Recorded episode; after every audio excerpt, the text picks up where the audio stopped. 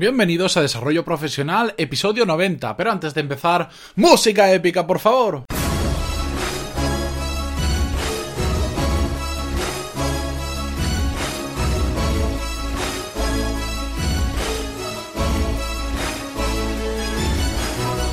Buenos días a todos y bienvenidos a Desarrollo Profesional, el podcast donde hablamos sobre todas las técnicas, habilidades, estrategias y trucos necesarios para mejorar en nuestro trabajo, ya sea porque trabajamos para una empresa o porque tenemos nuestro propio negocio. Y el episodio de hoy viene motivado por una pregunta que me hizo un oyente, que me hizo Víctor, en el que me pedía que le, que le recomendaba libros sobre liderazgo, sobre management, etc.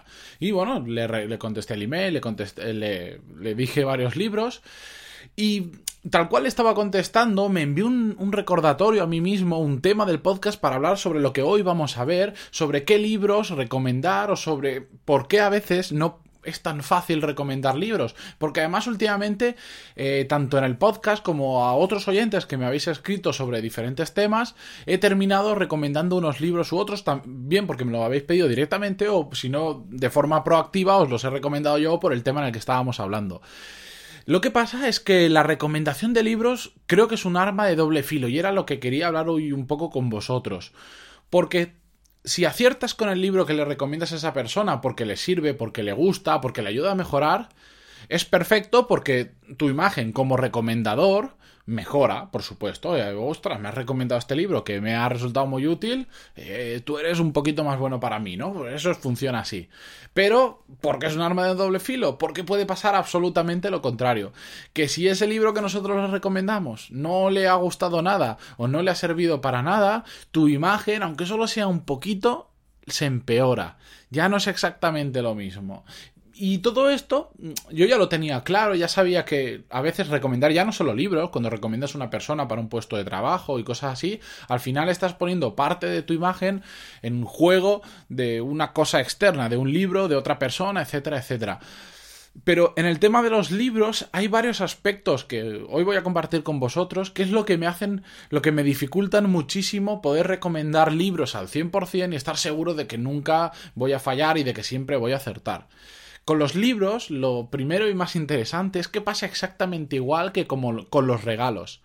La mayoría de veces que no acertamos con un regalo que le hacemos a otra persona es porque no estamos pensando en lo que a esa otra persona realmente le gusta o realmente necesita, sino que estamos regalando cosas que a nosotros nos gustan. Esto es lo típico. Os pasará que de vez en cuando os aparece alguien que os regala. Yo, por ejemplo, no puedo con los imanes de las neveras, no puedo. No me gustan porque para eso soy muy minimalista, no me gusta tener ese tipo de decoración. Y Claro, cuando alguien me lo regala a mí, que me conoce mucho, si no me conoce mucho, bueno, no pasa nada, pero si me conocen mucho, realmente me están regalando eso porque a ellos les gusta, no porque, se, no porque a mí me guste, porque saben que a mí no me gusta. Y con los libros pasa un poquito igual. Recomendamos libros que a nosotros nos encantan, pero no nos paramos a pensar si a esa, a esa otra persona realmente le va a servir o le va a gustar tanto como a nosotros. Los libros tienen una peculiaridad eh, muy interesante y es que depende el momento en el que lo de tu vida, el momento en el de tu vida que lo leas, pueden significar una cosa u otra para ti.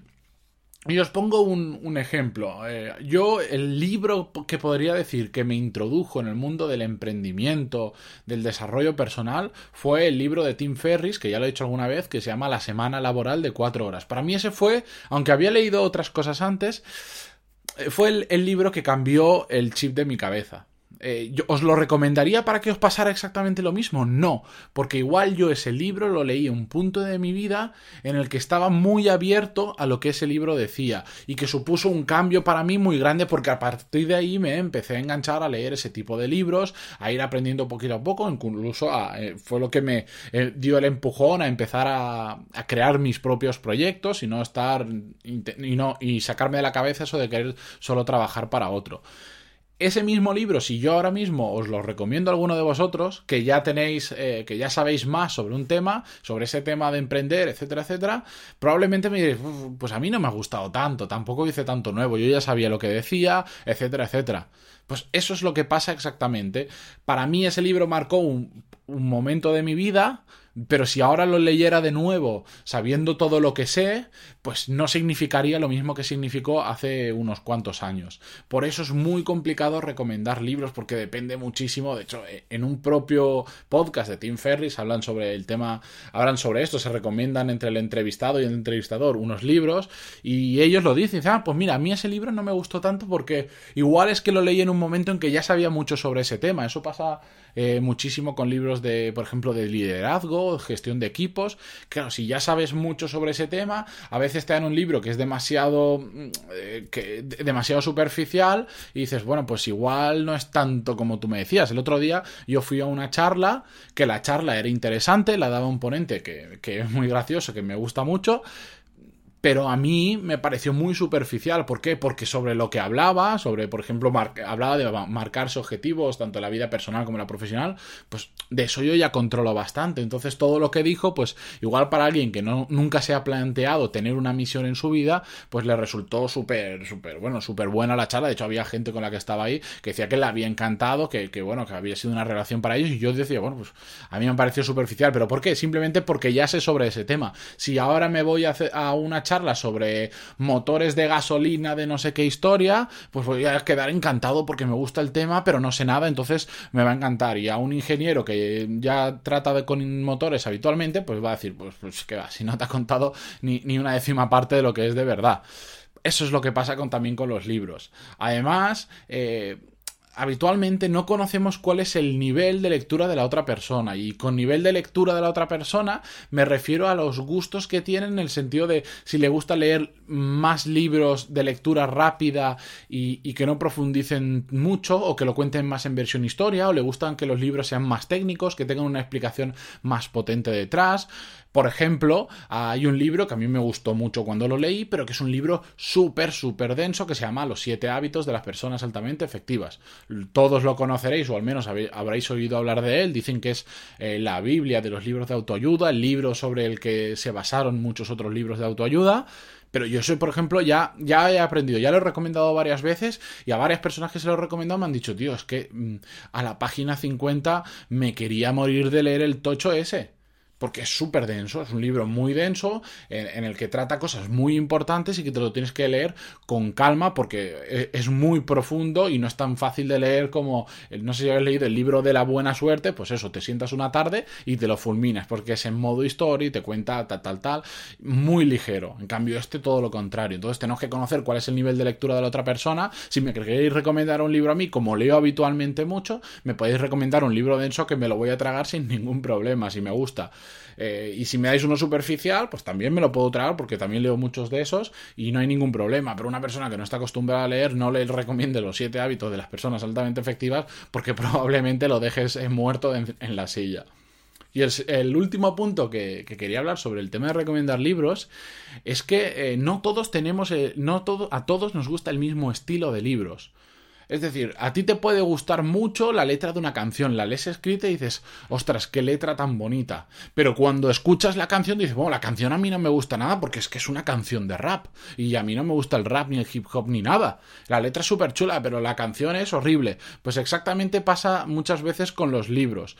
Que realmente el contenido de un libro eh, nos puede gustar a todos, pero en la forma en la que se narra, que viene un poco ligado con el punto anterior, la densidad o la profundidad de ese libro, pues no nos gusta, no, no nos gusta. A cada, a cada uno nos gusta un estilo de libros, hablando aquí de libros de management, de desarrollo profesional, etcétera, etcétera. Pues con, los libros que pasa exactamente igual que con las canciones. El contenido nos puede gustar a los dos, o lo que dice eh, nos puede gustar a los dos, pero la forma de contarlo, la estructura. A mí, por ejemplo, me gustan los libros que sean eh, no solo muy prácticos, sino que estén muy, muy estructurados. Y si hay un tema que no me gusta, me lo pueda saltar sin que eso suponga en ninguna pérdida de información vital eh, de lo que estoy leyendo.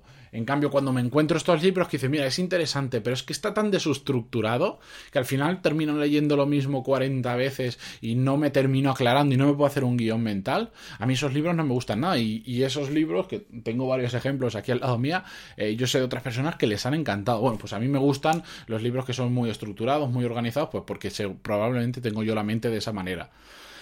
Eh, Dejando un poco esto de lado, si queréis que alguien os recomiende libros, hay un truco que lo he comentado en algún podcast alguna vez, que es muy muy bueno, que lo pongo siempre como el ejemplo de, mi amigo Ismael que lo hacía con, los, con las recetas de cocina. Él tenía una libreta donde a cada persona que conocía le decía, oye, dime la mejor receta de cocina que sepas, tu, tu, plato estrella, el que si invitas a alguien a casa lo haces, aunque no sepas cocinar, todos tenemos un plato estrella. Pues con los libros pasa un poquito exactamente igual. Aunque no seamos unos grandes lectores sobre, el sobre libros de management y todo esto, no estoy hablando de novelas porque no es el, el motivo de este podcast. Eh, todo el mundo que está en el mundo de los negocios, del emprendimiento o que simplemente tiene curiosidad por estos temas, tiene un libro que ha significado algo especial para ellos, que, que recomendarían a muerte a alguien? Pues apuntaros el libro de preguntadlo y apuntaros el libro de cada una de esas personas y al final os haréis con una lista de los 10 libros que a la gente más le gusta. Por supuesto que puede ser que, no, que a nosotros alguno de ellos no nos guste, pero las probabilidades de que esos libros sean buenos y mucha gente lo recomienda exactamente el mismo es muy muy alta. Así que os dejo este truco para saber qué libros leer. Si me queréis seguir preguntando qué libros os recomiendo, yo os los voy a recomendar, pero os voy a poner el asterisco y decir, bueno, esto a mí me gusta, em, esto a mí me ha servido mucho. Si no te gusta, para de leerlo y no pierdas tu tiempo, porque es una inversión bastante alta de tiempo. Así que nada, mañana nos escuchamos con un nuevo episodio y adiós.